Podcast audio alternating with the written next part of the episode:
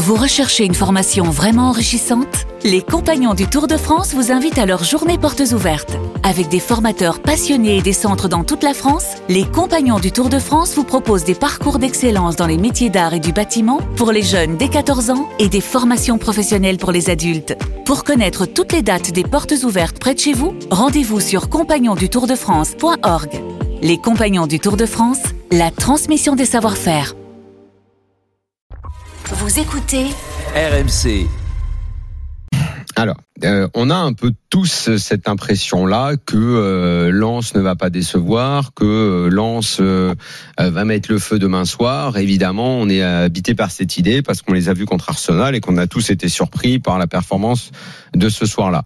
Euh, ils sont 15e en championnat et honnêtement, ça va pas fort. Ils ont un parcours de relégable pour l'instant. Deux nuls là depuis le match contre Arsenal. Et en gros, on est face au piège classique euh, de l'équipe euh, qui euh, se met en surchauffe en fonction de l'événement. Ils sont à bloc avec cette Ligue des Champions. On a mille fois parlé depuis le début de la saison du changement de statut du club, du changement de statut de joueur, des attentes de la classique enflammade qui opère quand il faut jouer ces gros matchs-là pour une équipe. C'est un piège parce que ils peuvent faire une saison au championnat ultra banale euh, à moins que quand l'histoire se termine, ils se remettent tous à fond dans le championnat. Mais quelque part, c'est un peu désolant. C'est compréhensible et désolant en même temps. Compréhensible bah, que tu te mettes en surchauffe face à un tel événement. Bon bah ok, oui, comme tu l'as dit, il y en a eu d'autres, des équipes qui ont fait ce genre de choses-là. Moi, ça me plaît pas trop parce que je trouve que quelque part, et ça, euh, j'en parlais avec euh, Jérôme Bretagne aujourd'hui, ça c'est à, à, tous les niveaux de sport. Hein mais même dans le sport amateur, hein, on le voit en Coupe de France dans les sixièmes tours euh, les équipes qui font des gros matchs euh, contre une équipe deux divisions au-dessus et qui le week-end d'après vont perdre ou vont euh, se traîner dans leur championnat, euh, ça va à, moi qui fais un tournoi et qui, quand je joue à un classement au-dessus, je me défonce et je prends de haut avec avec un mépris déplacé, honteux moi, je crois et, pas que... et manque d'humilité. Le manque d'humilité, c'est crois pas. fréquent, J'y crois pas. Non, mais il y a, il y a, Je pense que Non, c'est mais- une équipe qui a très peu de marge, Daniel, et Mais qui doit être pas- vraiment. ce que je veux, ce que je veux dire, à que 100%. quoi qu'il en soit, c'est pas normal. C'est pas normal. Et si t'es entraîneur, et je suis sûr que Franck Hez, euh, je, je pense qu'il serait d'accord avec moi, c'est pas normal d'avoir une motivation à géométrie variable. Le, le champion doit travailler là-dessus. Mhm. Il doit, en toutes circonstances, euh, adapter justement sa motivation, l'effort, le et être et être dans la performance. Visiblement, ils ne le sont pas de la même façon. Demain sera un révélateur d'ailleurs, parce que si demain ça devait mal se passer, alors Arsenal n'aura été qu'un feu d'artifice comme vrai. il peut y en avoir dans le football. Il y en a eu mille avant, ils seront pas les premiers, pas les derniers à faire ça. Et pour le coup, il faudrait s'inquiéter de la santé euh, du Racing Club de Lens si demain ils ne gagnent pas. Parce que là, ça veut dire qu'ils sont vraiment dans une panade et qu'ils n'arrivent pas à s'en sortir et que euh, bah, euh, le, feu d'artifice euh, contre les Gunners, il va falloir le ranger aux oubliettes. On va peut-être arrêter d'espérer la qualification et, la saison va devenir peut-être un petit peu triste. C'est un, c'est un vrai virage demain. Une sorte de confirmation aussi. Mais moi, je maintiens. Si moi, je suis entraîneur de Lens, je dis écoutez les gars, vous avez battu Lens, vous avez fait un match de malade et tout. Eh, pourquoi vous le week-end vous jouez pas de la même façon? C'est pas normal. C'est pas normal. L'exigence du très haut niveau, ça peut pas être ça. Ça peut pas être ça. Alors, Alors attends, moi je L'indulgence vient du fait qu'ils sont pas habitués, euh, que euh, ils découvrent un nouveau monde et que ok, on, peut- on peut être indulgent euh, par rapport à ça. Néanmoins, c'est pas normal. C'est pas normal. Non, et, et ils ont eu aussi, si on prend leur match, ils jouent, ils battent Arsenal. Trois jours après, c'est le derby contre Lille à domicile. Donc c'est un match particulier, etc. Ils sont menés, ils, ils rament et, quand même ils, ils finissent, ils finissent très bien le match. Et le match du Havre, il est spécial parce qu'il arrive après trêve internationale avec euh, des joueurs suspendus, des joueurs pas, opéra, pas, opérationnels. Donc il y a quand même des circonstances.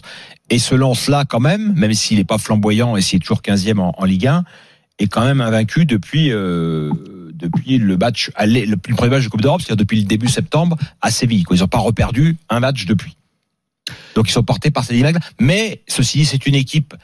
On l'avait déjà dit l'année dernière, c'est toujours vrai cette année, qui a pas beaucoup de marge, je lance, et qui a sans doute pas l'effectif non plus pour jouer euh, les deux tableaux. Quand ils ont deux trois absents, comme c'est le cas au Havre, c'est une équipe qui devient vite euh, abordable pour Après, l'adversaire. on peut également dire qu'au Havre, en tout cas moi je l'ai cru, euh, je l'ai cru quand, que, que, que sur la fin ils allaient finir par arracher ce match. Ouais.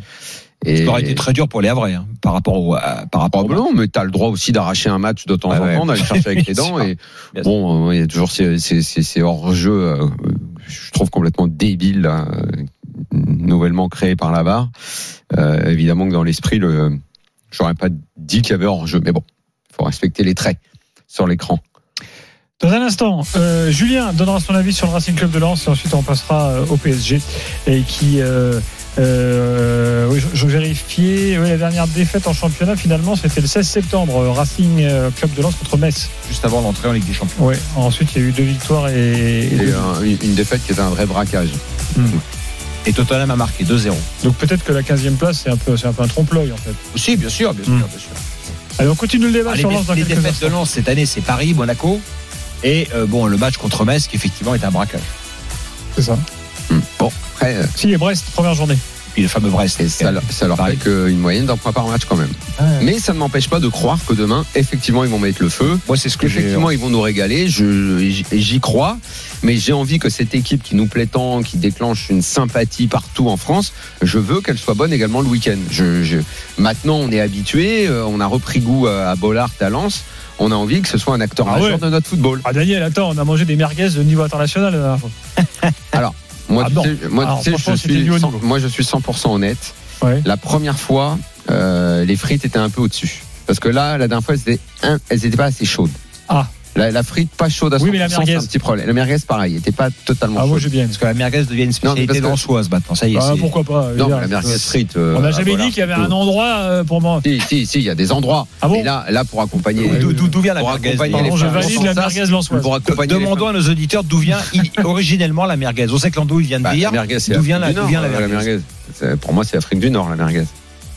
Et peut-être serait-on surpris, Daniel. Justement, d'où vient la Hmm. merguez Ah, tu auras un doute sur. On va peut-être euh, demander à Aurier, Et des fois, c'est un spécialiste en guise.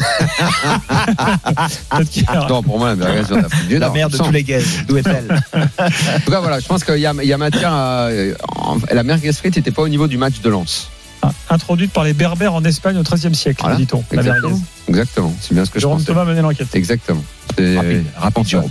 Donc Ouais. demain, il faut qu'on progresse sur le niveau de la merguez frite. Bah, déjà, il faudrait qu'on sache à quel, sur, quel, est le meilleur vendeur de merguez. Mais sans sas. Et on parle toujours de Sansas, mais il n'y a pas que, il y en a d'autres autour du C'est sans stade. Sas les meilleurs. Je je te dis, nous, c'est un problème de température. Ah ouais. Un problème de température. on est, on est T'es passé à côté, toi. Stéphane, la dernière fois, t'es pas allé J'ai j'ai pas allé au merguez. Ah, J'ai un, petit- ça. j'ai un métier, messieurs. Oh, le métier, c'est Avec sérieux 21h et le match. Euh, Quand on arrive à 19h, ça te fait 2 heures pour la manger. Ça va aller quand même. Il paraît que la Tunisie revendique la paternité Ah, de la merguez. Voilà, voilà, c'est pour ça. que Je Je sais pas si là, c'est justifié. Là, on peut mettre, euh, on peut mettre un. Ah, moi, je miserais bien sur les thunes pour ça. Je miserais bien sur la Tunisie, je les sens bien. En même temps, Prosper, euh, les merguez de Prosper, Ah ouais, non, mais Il les était merguez thune, de hein. Il était tunisien. Combien ça lui coûtait, franchement 40 centimes